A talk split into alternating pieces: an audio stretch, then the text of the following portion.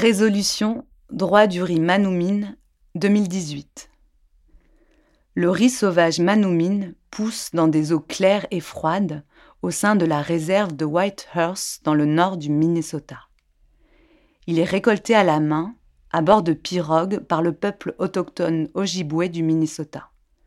Ce riz sauvage constitue non seulement un moyen de subsistance alimentaire et financière, mais aussi une nourriture spirituelle essentielle pour ce peuple.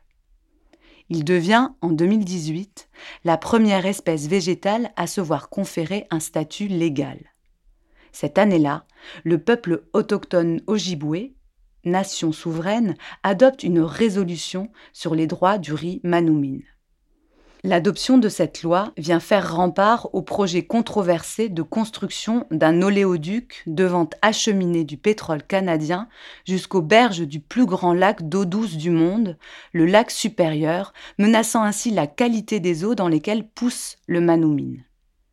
La résolution établit alors des droits inhérents au riz sauvage. Il a le droit d'exister, de s'épanouir, de se régénérer, d'évoluer, de se rétablir et de se préserver.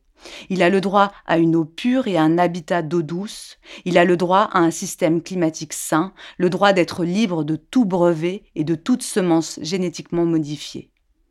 Ainsi reconnu dans ses droits, le Manoumine protège aussi les habitants et l'eau dont il dépend. La résolution sur les droits du riz manoumine s'inscrit dans la révolution juridique en cours. Depuis quelques années, des droits sont progressivement et ponctuellement reconnus à la nature sur tous les continents. Derrière ces affaires, on trouve la volonté partagée de créer une jurisprudence de la Terre afin de contrer la dégradation des écosystèmes et l'érosion de la biodiversité.